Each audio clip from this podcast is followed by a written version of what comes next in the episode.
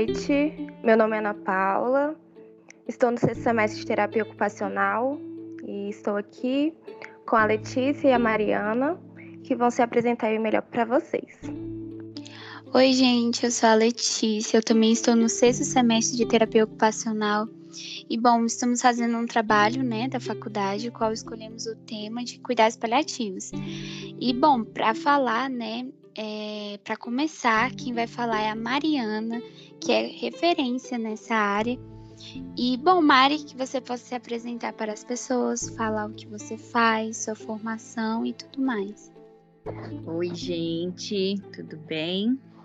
Primeiramente, eu queria agradecer o convite em participar desse podcast, é, em poder ter esse, esse momento, essa conversa com vocês.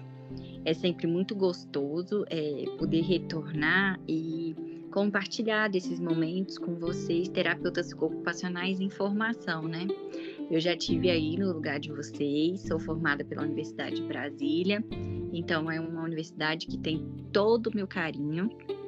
É, então, para mim é sempre muito gostoso, né?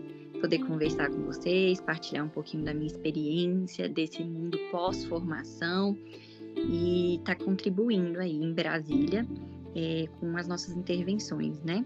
Com o que nossa profissão tem a acrescentar na saúde, né? Então, eu sou formada pela Universidade de Brasília, é, tenho especialização em contexto hospitalar pela, pelo HUB, pelo Hospital da Universidade de Brasília. E assim que eu terminei minha residência, eu já ingressei no meu emprego. Eu sou servidora pública, trabalho na Secretaria de Saúde eu, meu primeiro cenário de atuação foi na clínica cirúrgica. Eu fui a primeira terapeuta ocupacional a trabalhar em uma clínica cirúrgica aqui em Brasília. Então a gente implantou um serviço lá, né? A gente que eu digo porque a gente nunca trabalha sozinho. Apesar de ser eu equipe, né? Só eu de TO, a gente conta com toda a equipe multiprofissional para estruturar um serviço, né? E depois de muita experiência na clínica cirúrgica, eu fui convidada para participar do Núcleo Regional de Atenção Domiciliar da região oeste do Hospital de Ceilândia. E eu ingressei nesse setor, primeiramente, como chefe. Eu fiquei à frente, ocupando um cargo de gestão por dois anos.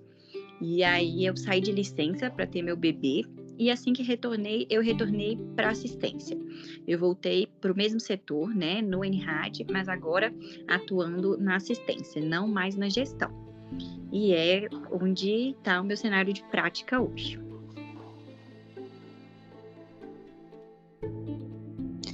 Obrigada, Mari. Assim, a gente fica muito feliz de estar sendo muito bem representado por você, né? Uma terapeuta ocupacional que está à frente e eu, é, ficamos felizes de verdade.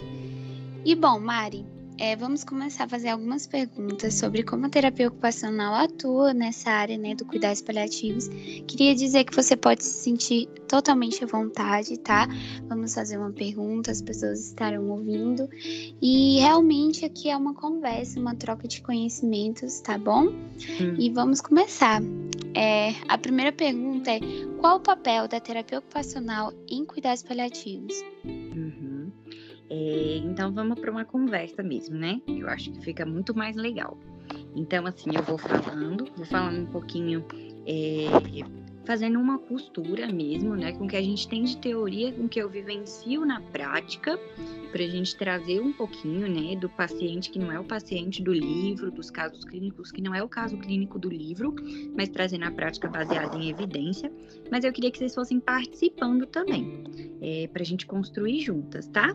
Trazendo o que vocês acompanharam nas aulas, se vocês já tiveram alguma prática, é, alguma coisa de filme, né? Que vocês fossem contribuindo para a gente construir juntas, para não ficar só eu falando aqui, tá bom?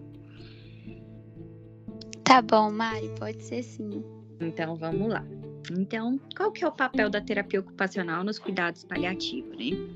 É, eu costumo brincar e eu falo no, nos setores que eu chego, quando eu vou conversar com o pessoal lá do hospital, é, que eles perguntam o que, que, a gente faz, o que, que eu gosto de fazer. Eu falo, gente, eu gosto de ser terapeuta ocupacional. Eu adoro, principalmente depois que eu fui mãe, eu adoro a saúde materna infantil. Eu me apaixonei por essa área. Eu adoro cuidados paliativos, eu adoro contexto hospitalar.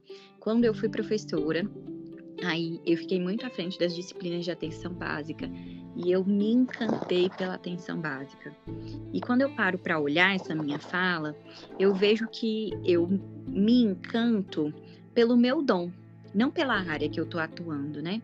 Eu adoro ter o dom de ser terapeuta ocupacional, de estar disponível para andar junto com essas pessoas, ressignificando redescobrindo, avaliando, entendendo o significado que essas ocupações trazem para elas ao longo dos momentos do ciclo vital. É disso que eu gosto, do significado, dessa noção de que a ocupação traz a identidade é, e pertence, né? Faz nosso pertencimento no mundo. Então eu gosto disso. Quando eu olho para o contexto hospitalar, é, com ênfase no cuidado paliativo que a gente está trabalhando aqui, para mim eu não consigo dissociar. É, eu vou continuar pensando que a terapia ocupacional ela vai mover o paciente em um processo ativo de viver que a gente, a gente trabalha com a ocupação do início ao fim da vida. É um processo ativo, construindo o viver. E aí, o que, que a gente pode pensar da nossa atuação é, contribuindo diretamente nessa área, né? A gente vai pensar que nesse contexto, a nossa atuação vai promover saúde, o bem-estar, qualidade de vida, minimizar sintomas através do engajamento em ocupação. Vai reorganizar, vai minimizar agravo, é, vai auxiliar no processo de enfrentamento, né? Cada paciente é diferente, cada enfrentamento é diferente e a ocupação ela vem auxiliando na promoção desse enfrentamento. Ela pode ser utilizada como um recurso de proteção, como um recurso de promoção do enfrentamento, né? Então, a nossa atuação nesse contexto ela não deixa de ser isso, né? De trazer esse processo ativo do viver até o último dia. Sempre trazendo para o foco o que é significativo, né? As atividades significativas que representam aquele sujeito. O que, que vocês têm para contribuir aí com a gente? Eu acho que, né, diz tudo realmente sobre a nossa área, assim. E eu vejo o tanto que é importante você ver essa questão significativa mesmo do, é, né, do paciente. Porque eu imagino que no, né, no cuidados paliativos, quando você se vê diante, assim, da situação, não, é, você precisa resgatar o que é significativo para ele. Você precisa é, ter essas atividades, né, essas análises de atividade, quando você analisar uma atividade dentro do cuidados paliativos, você tem que ver o que é interessante e o que é significativo para ele, né? Seja, por exemplo, a espiritualidade, ou seja, é, alguma cultura, né? Alguma coisa assim que tem um significado, porque eu acho, até mesmo assim, eu vejo, né? É, depois você pode falar mais sobre isso, mas tipo, em questão de colocar música, essas coisas, algo que realmente tenha significado para ele. E assim, é a mais cara de terapia ocupacional impossível, né? Impossível, exatamente. Eu acho que a gente, o que a gente tem que ter, assim, em mente é a importância da manutenção das atividades, né? Da gente não ver esse paciente viver um desengajamento, em que a gente chama do declínio mesmo, né? Dele ter uma ruptura com as ocupações, com as atividades que são significativas para ele. A gente tem que olhar para esse paciente, para esse usuário e pensar na manutenção das atividades seja ela resgatando atividades significativas ou adaptando ou até inserindo novas atividades, pensando que aquela pessoa está passando por um momento diferente, ela está vivendo um processo novo e talvez inserir uma nova atividade que ela não tinha é, dentro do seu repertório seja, seja um bom, uma boa estratégia inserir uma atividade que ela tinha curiosidade, mas nunca teve condições nem tempo de desenvolver aquela atividade. A gente descobre ali um dom, uma habilidade, uma atividade que vai ser usada ali a favor da saúde dela, né? A ocupação tem que trazer saúde, trazer saúde, trazer bem-estar e qualidade de vida. Então a gente sempre tem que ter isso em mente. É, né, a manutenção da atividade, da, da, da ocupação significativa. Hoje mesmo, assim, no meu assim... trabalho, Pode falar, pode falar. Ai, desculpa, Mari. Não. Não, é assim, só, só acrescentando, porque é o que você falou, porque realmente as pessoas têm essa visão que o fim de vida, assim, é a pessoa, né, nesse processo de fim de vida, a pessoa não. É, é, é, é natural a pessoa deixar de fazer as coisas. Só que não, o cuidados paliativos é justamente isso que você falou, né? Resgatar, é a manutenção das atividades. É, a gente tem em mente assim que é, o, quando a gente pensa em cuidado paliativo, a gente a, a nossa cultura, né, traz isso para a sociedade, né? A gente vai pensar numa pessoa que está ali é, na cama, deitada, que não pode fazer mais nada, que nem se comunica. E não necessariamente, né? Existem as fases, né? A gente vai encontrar assim, por exemplo, no meu trabalho, estou desenvolvendo um projeto que se chama Café com Prosa, Cuidado Paliativo na Atenção Domiciliar, que são discussões mesmo em equipe é, é, pra gente, só para a gente ter um panorama. É uma equipe que já está ali em atuação há mais de 10 anos no INRAD. A gente tem capacitações anuais e ainda hoje minha equipe tinha dificuldade de entender por que, que uma criança estava em cuidado paliativo. Eles continuam achando que só está ligado àquele paciente, principalmente os oncológicos. É, ou idosos com Alzheimer, né? O cuidado paliativo neurológico, geriátrico e não conseguiam entender por que uma bebê de cinco meses que a gente estava tratando era cuidado paliativo. Eles tinham essa dificuldade de entender que ela tinha uma doença ameaçadora de vida. E que não necessariamente o nosso paciente vai ter aquele perfil que a novela mostra, que é só uma pessoa muito mal, muito debilitada. Não, pode ser um bebê que está se desenvolvendo, mas que tem uma doença ameaçadora de vida. O nosso planejamento vai ser diferente para ele. E também aquele, aquele paciente, aquela criança. Hoje, no meu cenário de atuação, eu tenho um público grande de pediatria. Eu tenho 26 crianças. É, e 26 crianças que, maioria, é paralisia cerebral. É cuidado paliativo. Mas é, elas vão estar em casa super debilitadas, aquela cena da novela? Não necessariamente. E é por isso que a gente vai deixar de pensar é, no resgate de atividade, envolver essa criança na rotina da família, em trazer atividade de lazer, em dar um apoio para essa família, em fazer aquela é, dissociação do filho ideal, do filho real e trazer para essa família a possibilidade de além do diagnóstico? Não, não é por isso, né? O cuidado paliativo está aí para mostrar isso, né? A gente tem que viver a vida enquanto tem vida. Assim, Mari, você falou uma coisa muito importante sobre o apoio da família. Então, assim, eu gostaria de saber qual a importância, sabe, da família nesse meio, nesse processo do cuidados paliativos. Total, total. A família tem papel, um papel super importante, né? Eu vou falar assim muito do meu cenário, tá? Do que eu atuo hoje.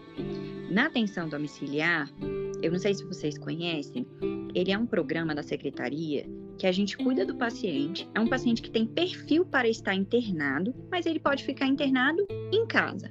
Então, é uma equipe multiprofissional com médico, terapeuta ocupacional, físio, dentista, TO, psicólogo, fono, técnicos.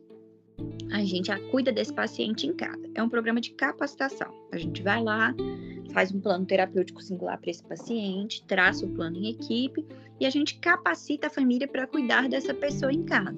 Atendemos intercorrências, então a gente faz coleta de exame em domicílio, antibiótico terapia em domicílio, bomba de morfina em domicílio, toda a intervenção. E a gente tem muito caso de cuidado paliativo. Hoje é 80% do nosso perfil são pacientes em cuidado paliativo. E sempre que eles chegam, assim que eles entram em rádio, a minha primeira fala, eu adoro fazer o acolhimento, que é o nosso primeiro contato com a família.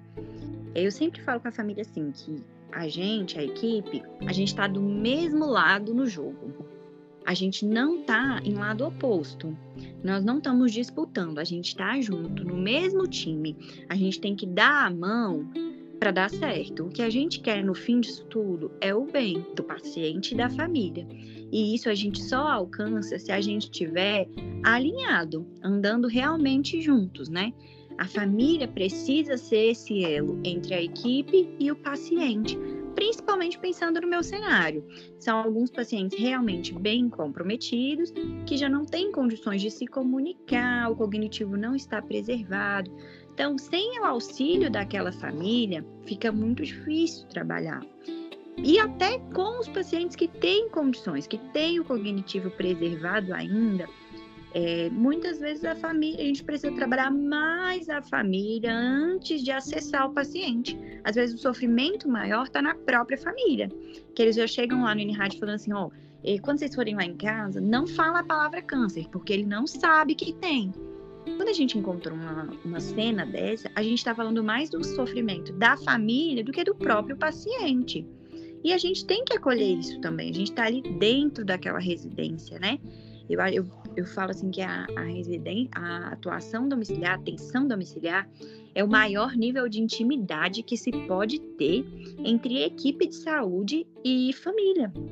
Porque a gente atende dentro do domicílio, dentro do ambiente deles aonde tudo acontece, aonde eles têm as regras deles, né? As regras ditas e as não ditas, a própria cultura que se estabelece dentro de cada família. A gente está entrando ali na, em algo muito precioso, né? Então a gente tem que tomar muito cuidado e a gente tem que andar é, em parceria com essa família, é uma parceria mesmo, um trabalho de parceria. E além de parceria, a família também, é, como se diz, seria uma extensão do paciente, né? A gente olha além do paciente, a gente olha para essa família também no cuidado paliativo. No meu cenário, por exemplo, a gente tem o que a gente chama de visita pós-óbito. Durante todo o acompanhamento, a gente acompanha o paciente e a família. A gente tem um ambulatório com médico próprio para o familiar. É, durante todo esse processo, ele pode ter um acompanhamento médico. Com a equipe multiprofissional, a gente consegue alguns atendimentos pontuais pelo nosso tipo de serviço mesmo, a gente não consegue dar toda a assistência que gostaríamos. Mas a gente faz as referências né, dentro da rede.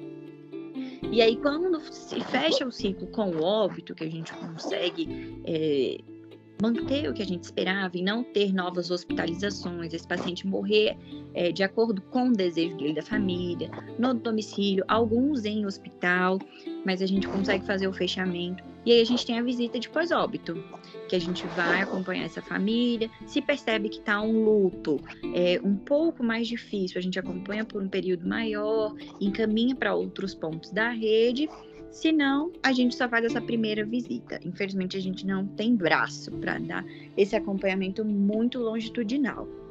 Mas a família é essencial. A família ela não pode ser, não pode nem deve ser negligenciada. Ela faz parte do processo, né, dentro do cuidado paliativo. Nossa, Mari, muito importante isso, porque mostra que realmente essa é a questão que você falou, eu queria até citar isso, que é a questão de como vocês vão atender essa família após o óbito, né? Então, acho que isso entra muito na questão da, do luto, né? Que é o que você falou. E, assim, eu gostaria de saber mais sobre como funciona esse processo de luto, porque eu aprendi na matéria de cuidados paliativos que o luto é antes mesmo, né? Assim, o luto que você cuida com a família, é, até mesmo com o paciente, o luto, né? De não ter mais é, bastante coisas, assim, para fazer durante a vida. Como funciona esse processo de luto? Uhum, exatamente. Muito, muito legal aí você trazer isso, né? O luto, a gente não vai pensar no luto só quando a gente tem aquela perda do paciente olhando pelo olhar da família, a perda daquele membro. Não é só nessa situação que acontece o luto, né? A gente tem que entender o luto como a perda de um objeto, de algo, é, de uma coisa nossa que é muito significativa para gente.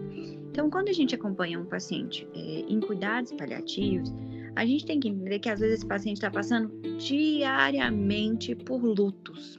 Ele mal teve tempo de digerir, vem um próximo luto como que a gente pode pensar nisso? Vamos raciocinar, né? Então, assim, um paciente que se alimentava via oral, uma evolução natural da doença, é passado uma sonda. Muitas vezes, para aquele paciente, para aquela família, é um luto. Para ele, o significado da alimentação oral é, era tão significativo, aquilo era algo tão importante dentro do repertório dele, que ele vive um luto por essa perda da alimentação por via oral. E aí começam outros, outros procedimentos invasivos que trazem para ele esse sentimento de luto, ou a perda de um membro do corpo, é, e a perda dos papéis também. É muito importante a gente ter, ter bem claro isso, né? O luto ocupacional, que a gente vive bastante. Eu acho que a pandemia trouxe um pouco desse panorama do luto ocupacional para a gente, sabia? Assim, eu vejo muito pela fala dos meus colegas de trabalho, a dificuldade que eles tiveram em exercer alguns papéis, a maternidade não conseguiu ser muito exercida, o papel com o marido, alguns que tiveram que sair, por exemplo, estavam dentro da UTI, bem quando estava assim, o Covid no olho do furacão, e aí houve ruptura com todas as outras áreas da vida, porque tinha que ficar ali preso dentro daquela UTI, ficava dormindo dentro de carro no estacionamento, não podia ver a família, não saía. Então é um luto ocupacional que esses pacientes vivem, né?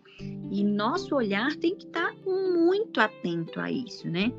Porque, como eu trouxe no início, o engajamento em ocupação pode promover saúde e ser até um fator protetivo no enfrentamento. Da mesma forma que o desengajamento pode ser um fator agravante para um luto complicado. Então é muito importante a gente estar tá atento a isso e é, ter realmente uma prática baseada em evidência para conseguir manejar, né, isso. Como vocês viram aí na aula que você trouxe, né? Existem algumas formas da gente trabalhar o luto na prática baseada em evidência e a gente ter sempre em mente, né? É, em como utilizar as ocupações, as atividades, em como analisar, em como avaliar esse repertório ocupacional pré-adoecimento e pós-adoecimento para entender o significado das ocupações e das atividades para esses sujeitos ou para essa família, se o foco for um membro da família. Conseguir fazer essa ligação entre as atividades e entender é, qual seria ali o nosso foco da intervenção, né? Pensando em algumas fases, né? No luto, a gente pensa em algumas fases durante o atendimento. A gente vai pensar numa primeira fase de manutenção. Então, aquilo que eu falei, não deixar o paciente ter ruptura com todas as atividades. É muito comum e esperado que o luto traga um sentimento de afastamento, de reclusão, da pessoa querer ficar mais embotada, com um humor mais rebaixado é esperado da fase. Mas nós, como terapeutas ocupacionais ali da enfermaria ou do, do, do centro de atendimento, entender que eu preciso trazer intervenções para que ele mantenha o mínimo de atividade dentro do seu repertório ocupacional, para que não se perca ali até atividades básicas, como higiene, atividade de vida diária mesmo, né? Numa segunda fase, a gente vai pensar numa dissolução de atividades.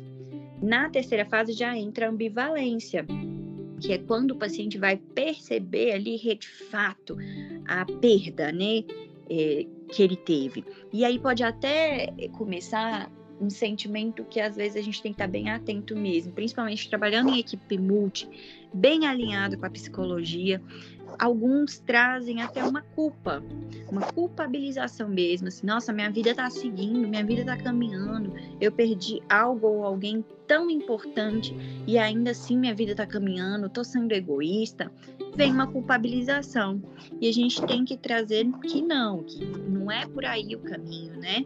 Tem que incentivar a continuidade desse engajamento, né? E a quarta e última fase, que é a mais importante, é a restauração dos papéis. É entender o que, esse papel tem sentido hoje, o que esse papel tinha sentido antes, né? E fazer uma restauração desses papéis, né? A ocupação ela tem que trazer esse movimento de suporte, de resolução de problemas, né? Então, no luto, a gente vai trazer a ocupação muito forte, como uma resolução de problemas. Através da ocupação, ele continuar se firmando com um senso de, de identidade mesmo, é, de se sentir conectado com a vida, com o mundo, com tudo que está acontecendo, com a própria vida, com o que aquelas ocupações têm de importante para ele. Deu para entender um pouco? Eu falo, falo, falo. Deu demais, Mari. Não, pode falar. Se deixar, eu escuto até amanhã, Mari. Mas deu para entender ela tem que trazer mesmo. a gente vai trazer essa ocupação é, para resgatar e muitas das vezes ela vai ser utilizada, vai ser através da ocupação que tanto o sujeito quanto a família vai resolver problemas. Vai ser através dela que ela vai ter aquilo que a gente chama dos insights e de começar a reorganizar a vida, a entender o que gosta, o que não gosta, o que pode fazer, a planejar, a ter metas a longo e médio prazo.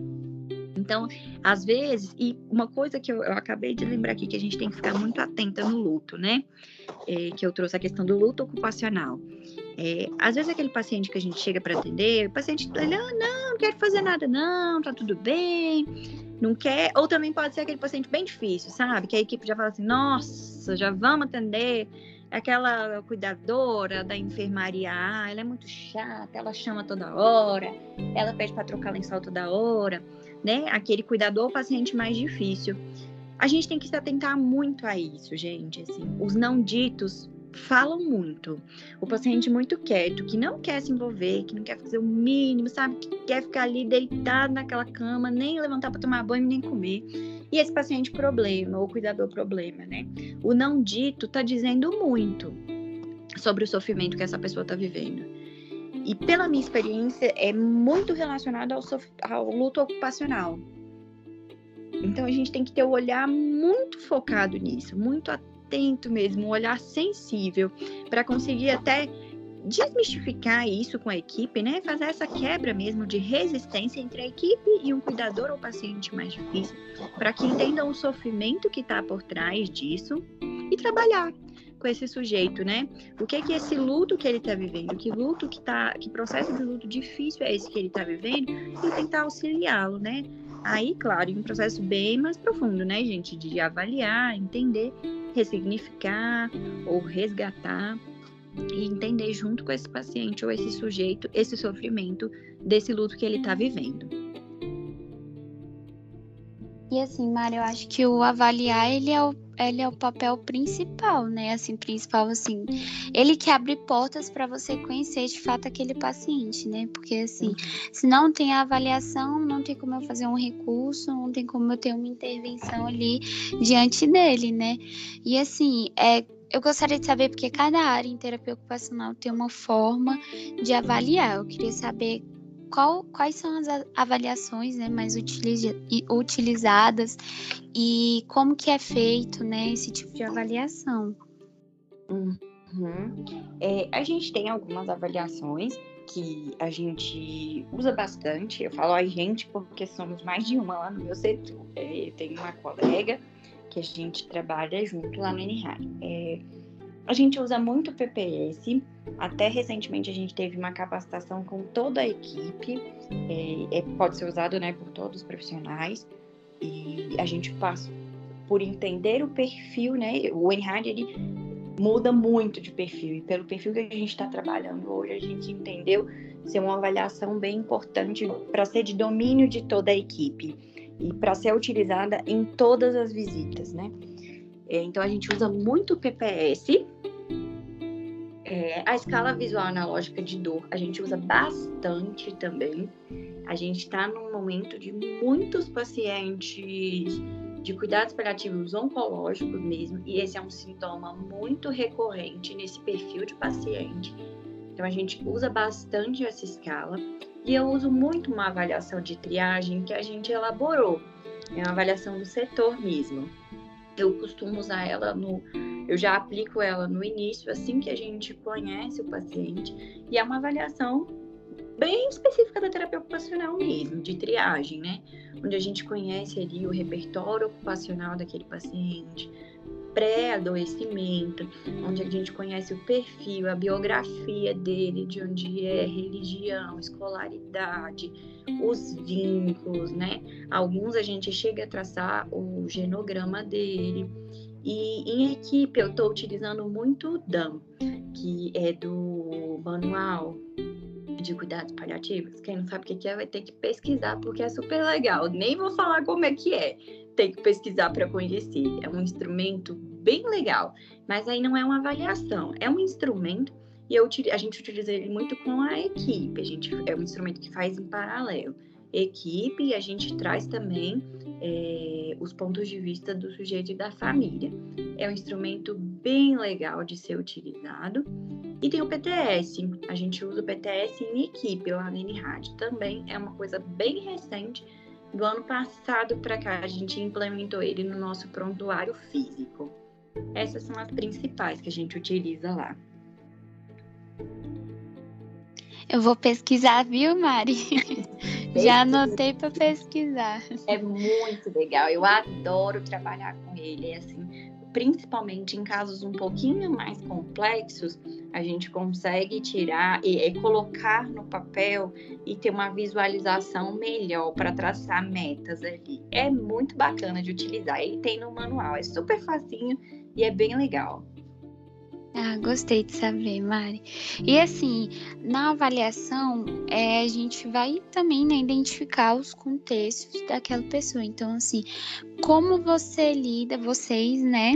Como vocês lidam com a questão assim cultural, questão da espiritualidade da pessoa, assim, como que lida com isso, né? As crenças, todas essas questões, assim, que inclusive está incluso na, na questão do cuidados paliativos, porque cuidados paliativos não é só olhar o físico, né? Mas sim o mental, o espiritual, todas as questões envolvidas daquele sujeito.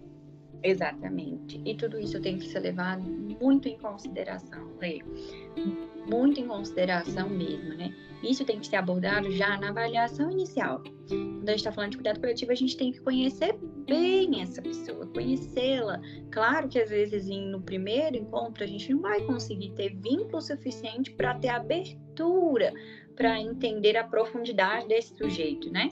Mas ao longo da, da conexão que vai se dando nos atendimentos, a gente sempre vai ali é, pegando, né, nas falas algumas coisas que são muito importantes, né? Que o processo avaliativo é, ele tem uma continuidade, não vai morrer ali no primeiro encontro, mas são detalhes muito importantes, sabe? Que alguns são sutis, a gente, a gente tem que ter esse, esse olhar sensível para captá-los e entender é, o que é de valor para aquela família e para aquele paciente, né?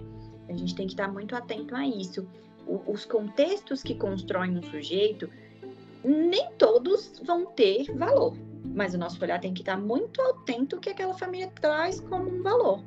A gente, por exemplo, recentemente a gente está atendendo um caso de uma bebê, ela tem quatro meses. E ela nasceu com uma condição ainda não diagnosticada, é uma condição ameaçadora da vida. Ela não tem diagnósticos fechados. É uma paciente que a gente foi acompanhando ali um pouquinho é, muito frágil, com internações recorrentes, é, que tinha piora clínica significativa com qualquer evento agudo. Então a gente é, já acendeu, né, nossa luzinha, já chamamos, conversamos em equipe, chamamos a família para uma primeira conversa. E nessa primeira conversa a gente já entendeu que a dimensão da espiritualidade era muito importante para o pai ele trazia na fala que não gostaria que a filha tivesse uma traque ou que uma internação fizesse uma traque, que ele queria trazer conforto para a filha. Foi essa fala mesmo que ele trouxe. Eu quero dar conforto para ela. Não quero que ela fique ligada, respirando em aparelho, com tráqueo. Mas eu tenho muito medo que as pessoas vão me julgar, que eu não lutei pela minha filha. E ele falava principalmente das pessoas relacionadas à religião dele. Então, instantaneamente, a gente já chamou a capelania do hospital e vamos junto, vamos lá conversar. Acionamos a capelania, levamos a capelã até a casa dele para começar um vínculo, começar uma intervenção, porque a gente identificou esse valor como muito importante para esse pai nesse processo. E a gente chamou quem está ali, que a gente pode contar que sabe super, né, manejar esse tipo de, de, de valor. Então, assim, isso é muito importante, muito importante, assim. Mais do que pensar em indicações, a gente tem que pensar na pessoa. E os valores dela vão ditar o desfecho final da vida dela, né? A gente tem que respeitar muito isso. Nossa, muito incrível, Maria. Eu vejo assim que, a exemplo, né, da espiritualidade mesmo é, eu vejo, eu li um artigo que fala sobre, né, e falou, relatou que a espiritualidade ela pode ajudar na questão até mesmo da aceitação, né, do diagnóstico, da aceitação, é, nesse processo mesmo de fim de vida. Eu li também a importância da espiritualidade, diferente de religiosidade, né? A importância que o profissional que está atendendo, o profissional de saúde, quando é tem essa questão da espiritu, espiritualidade, a importância do olhar dele sobre o paciente. E eu não sabia, porque, é claro, o principal ali, a importância é a questão da espiritualidade do paciente, né? Mas ver também a espiritualidade do profissional e como ele enxerga essa questão do processo de fim de vida e como ele enxerga o cuidados paliativos, o cuidado mesmo com as pessoas nesse processo, eu acho que é muito importante, é muito válido a gente pontuar. É verdade, é exatamente isso. Bom, Mari, eu gostaria, né, de perguntar como a gente está nessa, né, na questão de recursos, né, nessa matéria de recursos, gostaria de perguntar como é feita, né, a escolha dos recursos, porque tem análise de atividade, né, e o quanto importante você acha é, esse processo de análise, é, se você quiser contar, né, sobre e também incluindo até mesmo como é feita a higienização, né, dos materiais, é, principalmente nesse tempo de pandemia e antes também. Uhum a análise ela é um instrumento extremamente importante para a nossa atuação, né? A análise da atividade é, é através dela que a gente vai é, descobrir, é, pensar, né? É, o, qual, qual, qual vai ser a nossa escolha para aquela intervenção. É muito importante a gente ter o nosso olhar para a análise, né? Porque a análise vai dizer sobre habilidades necessárias para ele se envolver naquela ocupação pode parecer incomum, mas muitas vezes os pacientes querem algumas coisas que fica inviável para a condição que eles estão. Não que a gente vá dizer que não possa, não é isso. Mas a gente tem que ter esse olhar sensível, né? É, para trazer o mundo de possibilidades que existem, pensando nas habilidades que a atividade exige. Então, ela é feita, a análise da atividade ela tem que ser feita diariamente, né? Mesmo em uma atenção domiciliar, quando eu vou para um atendimento, eu sempre vou já traçando é, dois tipos de recurso para o atendimento. Eu planejo antes e já penso em dois tipos de recurso. Se alguma coisa não tiver 100%, não tiver ok no dia, eu não tenho. É diferente de uma enfermaria. Eu não tenho como ali voltar na sala da TO e trazer outro recurso. Não, eu já tenho que ter duas cartas na manga para pensar se, se não der tudo certo para a primeira atividade que a gente planejou, né? Então, a gente pode utilizar a, a, a escolha da atividade é o paciente quem vai ditar. Às vezes ele não consegue trazer em palavras e te dizer, mas através da nossa primeira avaliação e entender aquele repertório ocupacional, os valores, o que é significativo para ele, as atividades que promovem saúde, o bem-estar para ele, a gente consegue identificar ali alguma atividade que a gente possa utilizar para acessar, para facilitar a expressão dele Muitas vezes o paciente não vai saber dizer uma atividade que ele quer fazer, mas a gente tem que ter ali uma maleta da TO, uma maleta que eu digo assim, né? A gente tem que ter ideias na nossa cabeça, né? De recursos que possam ser utilizados. Então, por exemplo, pensando em cuidado paliativo, muitas vezes por aquilo que eu falei, por estar vivendo em luto ocupacional, o paciente não consegue trazer o desejo, aquela volição e se engajar em uma atividade. Mas eu tenho algumas atividades, algumas ideias de atividades iniciais de expressão, uma atividade é, manual em que ele consiga, né, através das mãos, organizar o que dentro da cabeça, do sentimento está desorganizado, para começar a se reconectar e reorganizar, para a gente conseguir resgatar novas atividades. Então, nós, terapeutas ocupacionais, vocês, informação, tem que ter ali uma ideia de alguns recursos para serem usados nesse momento e lançar mão deles quando o paciente não conseguir trazer já uma ideia do que ele gostaria de fazer nas nossas sessões. Eu brinco muito nos atendimentos. Eu falo, olha, meu atendimento é o mais legal, porque a gente vai fazer o que você quer, o que você escolhe. Quem vai editar é você. Claro que eu, como profissional, tenho minhas cartas na manga. E tem que ter várias ideias mesmo, e ser muito criativo. Quando ele quer uma coisa que eu nunca fiz, aí que meus olhos brilham mesmo. E quero fazer, e planejar, e trazer, e pensar em que, que a gente vai usar nessa atividade. Mas a gente tem que ter essas cartas na manga, né? Mas sempre quem vai editar é o paciente. A gente tem que ter a sensibilidade de entender o que, que é importante para ele, o que, que era significativo antes desse adoecimento, o que está causando mais dor e sofrimento nesse momento, em que, que a gente pode focar agora para que ele não tenha uma ruptura com as outras atividades que ainda estão remanescentes. A gente tem que ter essa sensibilidade. E sobre a questão da higienização, isso é protocolo básico, todos nós, mesmo antes de pandemia, já tínhamos que ter e agora só aumentou o grau de exigência, né? É, no meu cenário de atendimento, é de um paciente hospitalizado em casa, mas ele está hospitalizado. Ele tem riscos e propensão a ter eventos agudos que um paciente hospitalizado tem. Então, ali pode ser um meio de cultura e crescimento de bactéria, ele pode ter. É como se diz, resistência a antibióticos. Então, tudo isso existe dentro do lar também. Então, ali no meu setor, é, tem que ter todos os cuidados possíveis. Materiais, é, os recursos têm que ser de materiais de fácil higienização, uso de luva, uso de capote, uso de touca. A troca é feita toda vez que eu termino de atender. Sempre que eu vou para o atendimento, eu já tenho que levar na minha malinha todo o recurso, já levo uma sacola coletora de hospital, eu terminei de usar, eu coloco ali dentro para não contaminar o resto das coisas. Todo esse cuidado a gente tem que ter. Principalmente que eu vou sair de uma casa, eu vou para outra casa. Nesse contexto principal de pandemia, eu não compartilho material entre nenhum paciente. Então, os que eu já tenho, que são de fácil higienização, eu estou utilizando com todo mundo, higienizo, ou em plastifico, com papel filme ou boto se é algum papel, eu emplastifico também e até para a equipe eu saí dando essas ideias para todo mundo. A gente foi emplastificando tudo que a gente podia, porque aí a gente consegue higienizar com álcool assim que termina. E eu comprei material individual para a maioria dos pacientes que eu preciso atender. Individual mesmo, caneta, caderno, tesoura, eu deixo lá na casa e eu só uso com ele ali naquele momento todos esses cuidados tiveram que ser reforçados com a pandemia. Isso restringe um pouco, né, é, o no, nossa gama de recursos, mas ainda assim a gente consegue explorar bastante.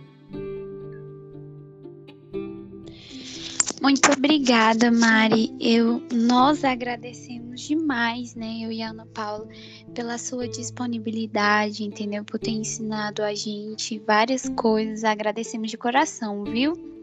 Não, que é isso. Eu que agradeço, gente, é, de coração aberto. Eu adoro realmente poder participar. Vocês me ensinam mais do que imaginam. É muito gostoso essa troca. E eu estou à disposição. Quem quiser conhecer mais do nosso trabalho, pode me procurar, pode me procurar por e-mail, na que eu estou à disposição de vocês. Muito obrigado mesmo pelo convite. Fiquei muito feliz. Obrigada, Mari. E bom, agradecemos, gente, por esse momento, né? Por vocês terem ouvido. E mais alguma coisa, Ana Paula? Acho que é isso, né? Tchau, gente. É só agradecer mesmo, viu? Então, tchau, tchau, pessoal. Tchau, tchau. Tchau.